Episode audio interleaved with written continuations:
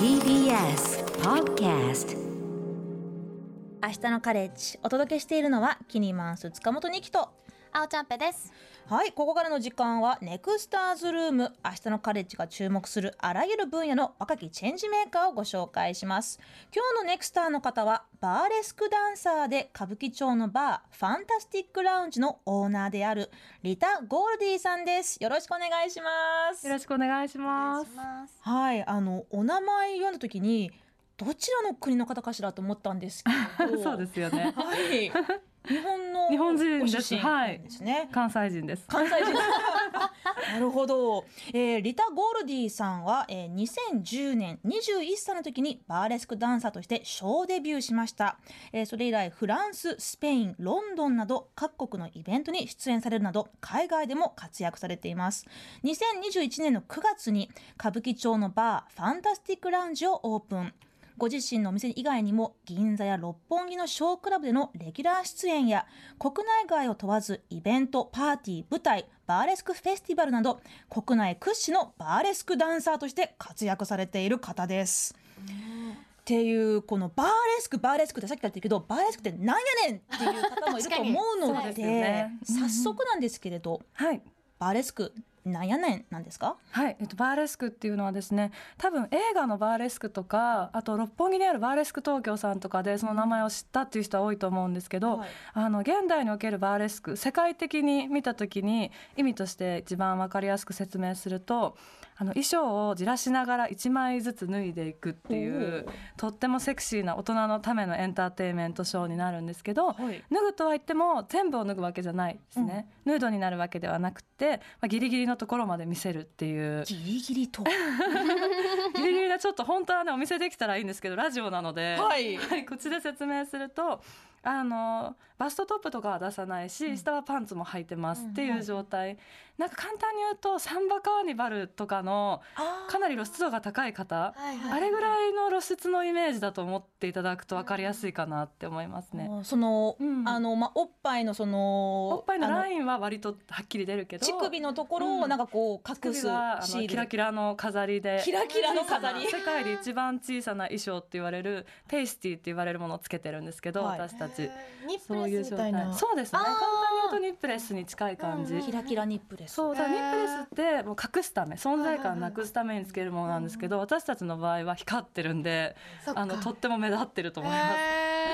へでその脱ぐ前は本当にすごい、まあ、それこそなんかサンバのカーニバルじゃないですけど、うんうん。本当にきらびやかな衣装が多いんですよね。そうですね。やっぱり脱ぐとは言っても最初はやっぱり華やかかつゴージャスであることが多いです。だけどやっぱり演目によるのでなんかコメディカルな面白い内容とか、まあなんかゴージャスな内容もあるしシンプルな衣装から始まるような演目もあるし、本当にダンサーさんによって個性が出るところですね。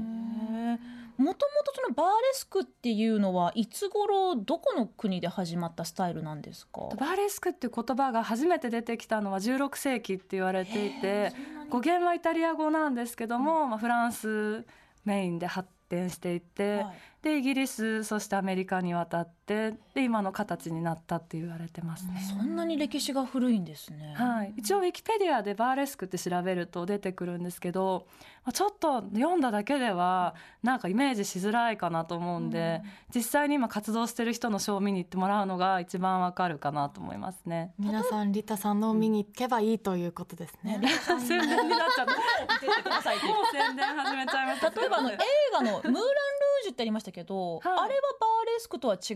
うですよね。キャランルーはねレビューショーっていうジャンルになりますね。バーレスクとはまあ姉妹のような関係というか近いけど、バーレスクはどっちかっていうともっと大衆的お客さんを笑わせたりとか、笑わせる、うん、なんか昔からなんとなくこうヤジが飛んだりとかなんかするような一緒に会って笑ったりなんか手拍子したり盛り上がってみたいな。レビューショーはもっとなんかきらびやかな世界をうっとり見せるみたいな感じ。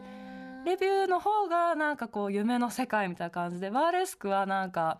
世の中を楽しく現実を楽しく生きていくための鬱憤話に盛り上がる場みたいなそういう区別はあったみたいですね。えちょっと失礼があったら申し訳ないんですけど、はい。そのストリッパーとはどう違うんですか？ストリップはね歴史的に言うとバーレスクショーが出てきた後に出てきててバーレスクがより過激になってさらに脱ぐ人が現れてそれがストリップっていう風になっていったっていう背景があります。さらに脱ぐというとその、キラキラ乳首をつけないということですか？そうですね。もうブラも取っちゃってとか、もうんもうショーツも脱いで。っていう流れがあってストリップが生まれてますね。1960年から70年ぐらいにだんだんそういう風になっていった。そのバーレスクを見に行くお客さんっていうのも、本当はなんかそういうこうなんかエッチなお姉さんの、まあ、裸同然の姿を見たいから行く方とかがう正直ど多かったりするんですか？ねあの昔のバーレスクはそうだったと思うんですよ、生産業のトップみたいな一番刺激的なパフォーマンスがバーレスクだった時代はあるんですけど多分今バーレスク見に行く人ってこんだけいろんなセクシーなものって選択肢がある中でバーレスクに求めてるものは多分それじゃないんじゃないかな、はい。なんか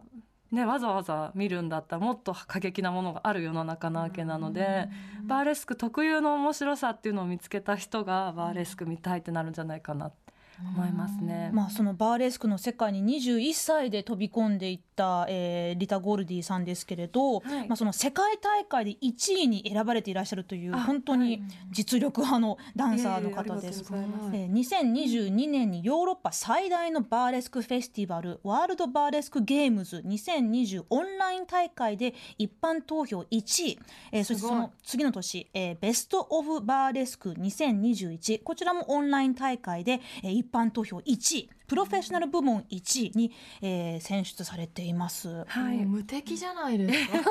ねえ。すごい。これオンライン大会っていうのはコロナだからだったんですか、あそうですそうです。世界大会っていうのはもともといろんな地域で年にたくさん開かれていて、まあ、コンペティション形式もあれば普通にこういろんなショーを見るっていう形式もあってなんか出たことはね過去にもあるんですけどまあコロナ禍でオンラインになったことによってえどこの国のにも出れるじゃんって思ったんですよ。飛行機に乗らなくていいし。乗らなくていいし移動しなくていいし自分で撮影したものを送ってそれで大会に出れるっていう。だから珍しい時代ですよねこの12年間っていうのは。このた世界大会ではどういう、テーマにしたショーっていうのを私とあとバックダンサーさん2名っていう構成でやりまして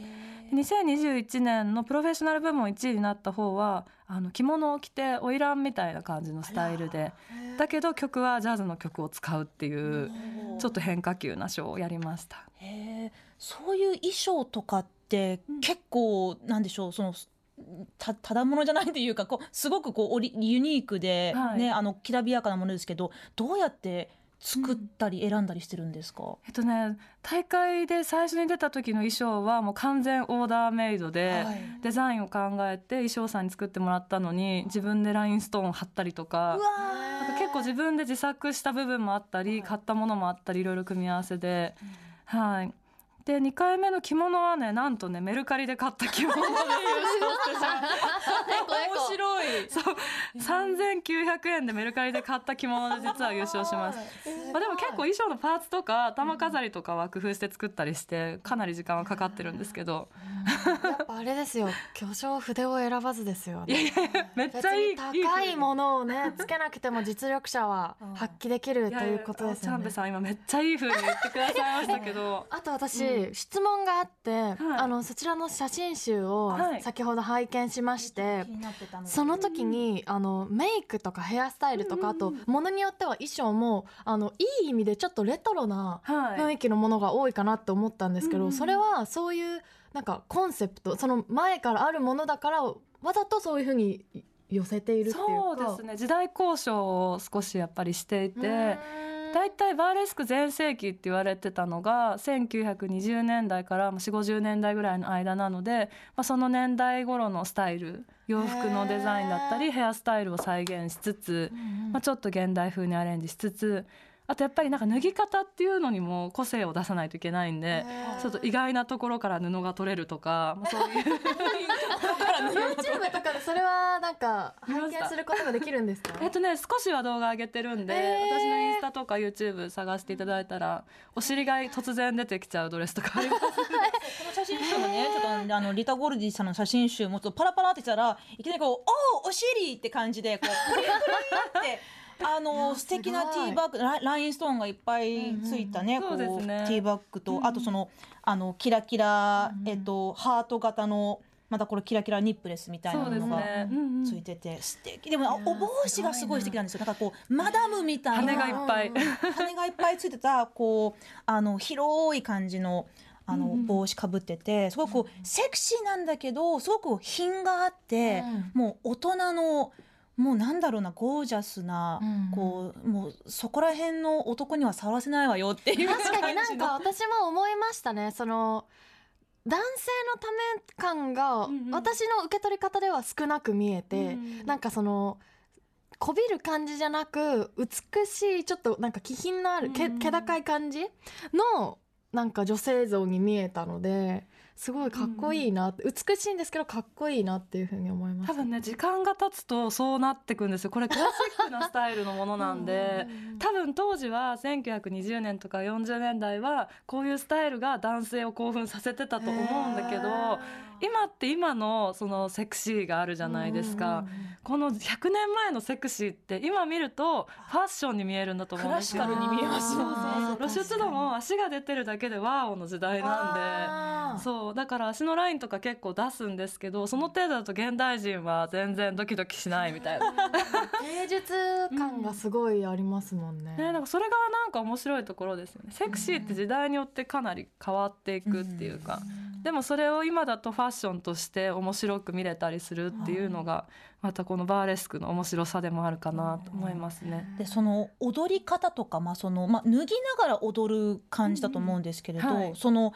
レッスンとかもしくはそのなんかこう誰か先生に教わるとかっていう、うんうん。どういうふうに習得されてたんですか？脱ぐってところに関して教えてる人っていうのが私がデビューした頃はあまりいらっしゃらなかったんで、あの踊りの基礎とかはポールダンスの教室のそういう振り付けクラスに行ったりとかコンテンポラリーの先生に習ったりとか、まあ、いろんなところにちょこちょこ行ったりしてたんですけど脱ぐってことに関しては先輩をひたすら見る。はい、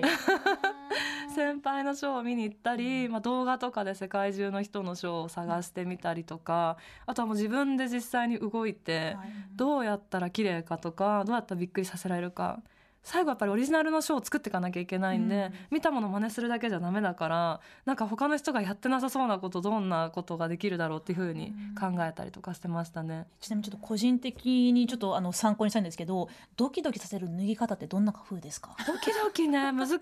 いんですよ。自分では全くやってるうちに分かんなくなってくるっていうかゲシュタルト崩壊じゃないけど な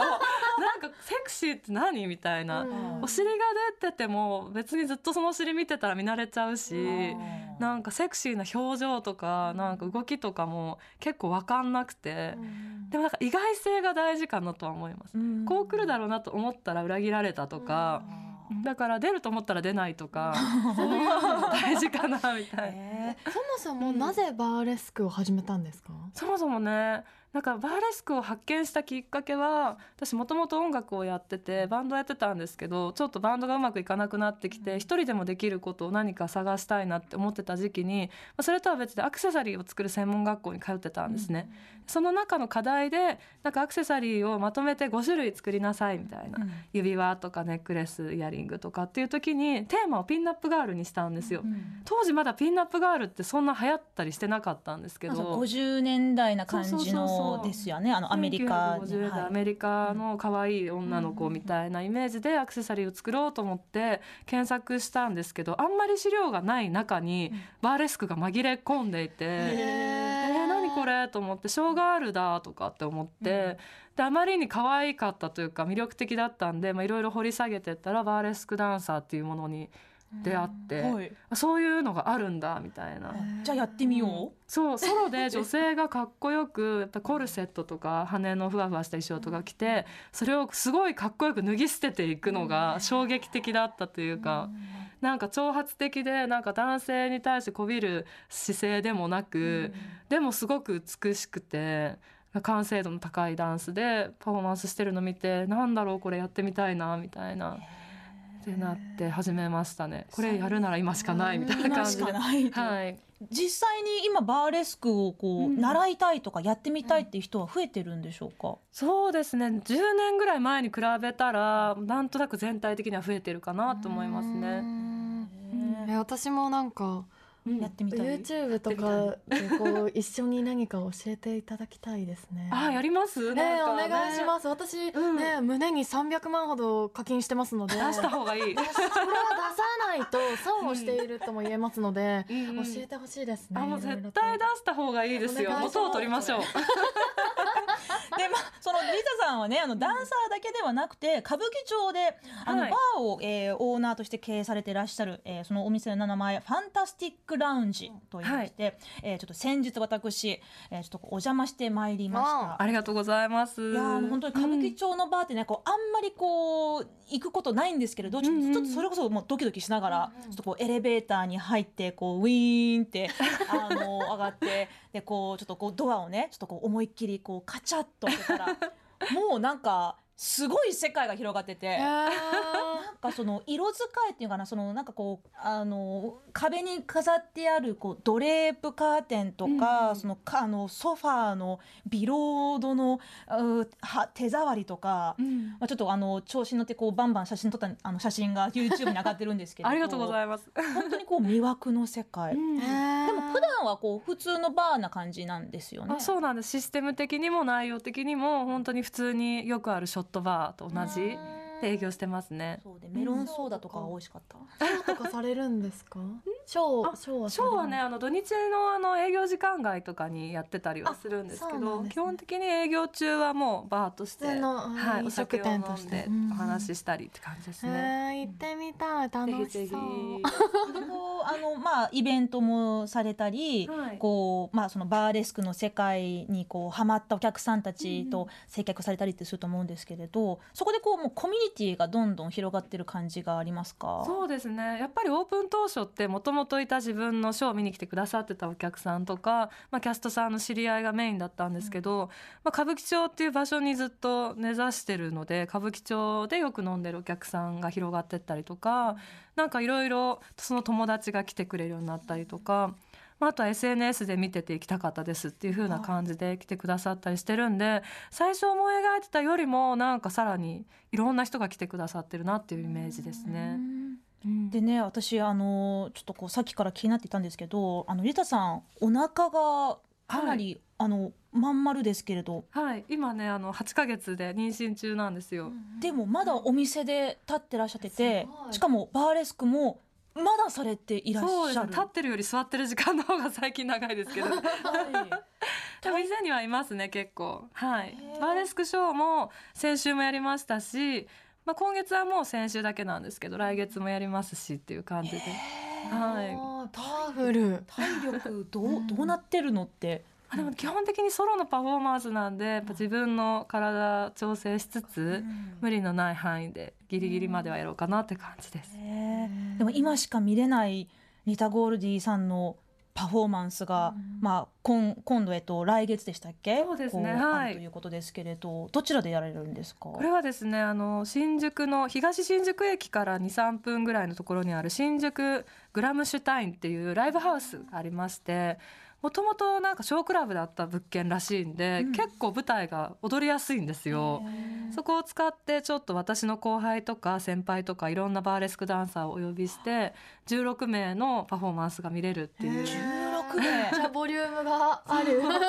しかも女性だけじゃなくて男性の方もいらっしゃるん男ですよ、ね。性のパフォーマーもいます。はい。男性もバーレックされるの知知らなかったそうそう男性のバーレスクダンサーのことはボーイレスクダンサーって言うんですけど、はい、そちらもうんセクシーな感じで脱いでいくんですそうですねセクシーに見せるタイプの人もいればもう面白い系のコミカルな人もいますし本当にみんな個性豊かです。そうなんですね、でこれからそのバーレスクの世界、まあ、日本ではまだまだねちょっとこう土台もまだあまりしっかりとあのこ確立してないし知名度も低いと思うんですけれど、はい。今後どういうふうに広めていきたいって思いますか？そうですね。やりたいっていう人が始めやすい環境にしたいなっていうのはずっと思ってたんで私の場合はあのレッスンを今まで対面でずっとやってきたんですけどそれを全部テキストと動画レッスン教材にしたんですね。はい。なんかそういうので遠方に住んでる人とかにも気軽に内容に触れてもらいたいなっていうのと、まあ、バーなのでうちも気軽にそういうなんだろうバーレスクやってみたいんですよねみたいな人が、なんか相談しに来てくれたら嬉しいなとは思ってますね。バーレスクやってみたいんですよねって今こここに一名もう出てきてしますか？えーもうえでもリタさんの出産のご予定もあると思いますので、はいもうリタさんのいい時にちょっとでもねリアルにやりたいですね。ねやりたいです。だって青チャンペデビューってなったらちょっと業界がざわつく。でもその練習もさせていただきたいですし、やっぱりそれはちゃんとそのショーとしてイベントも出てみたいと思いますし、そうですね、はい。もうソロでイベントがもうすごいことになりそう。他の人の力借りなくても。ゃうねワンマンぜショひで後で LINE 交換します。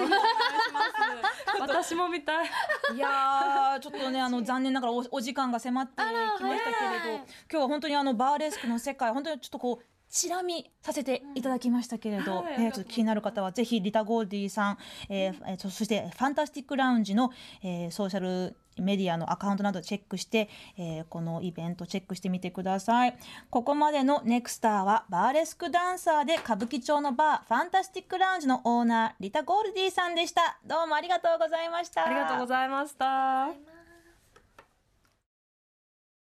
山本ポテトです。文化系トークラジオライフはいろんな人が集まって、わちゃわちゃと様々な文化系トピックを語り合う番組です。おしゃべり好きの親戚の中に放り込まれたような、ほっこり感も魅力の一つかなと私は思います。各種、ポッドキャスト、プラットフォームで配信していますので、文化系トークラジオライフで検索。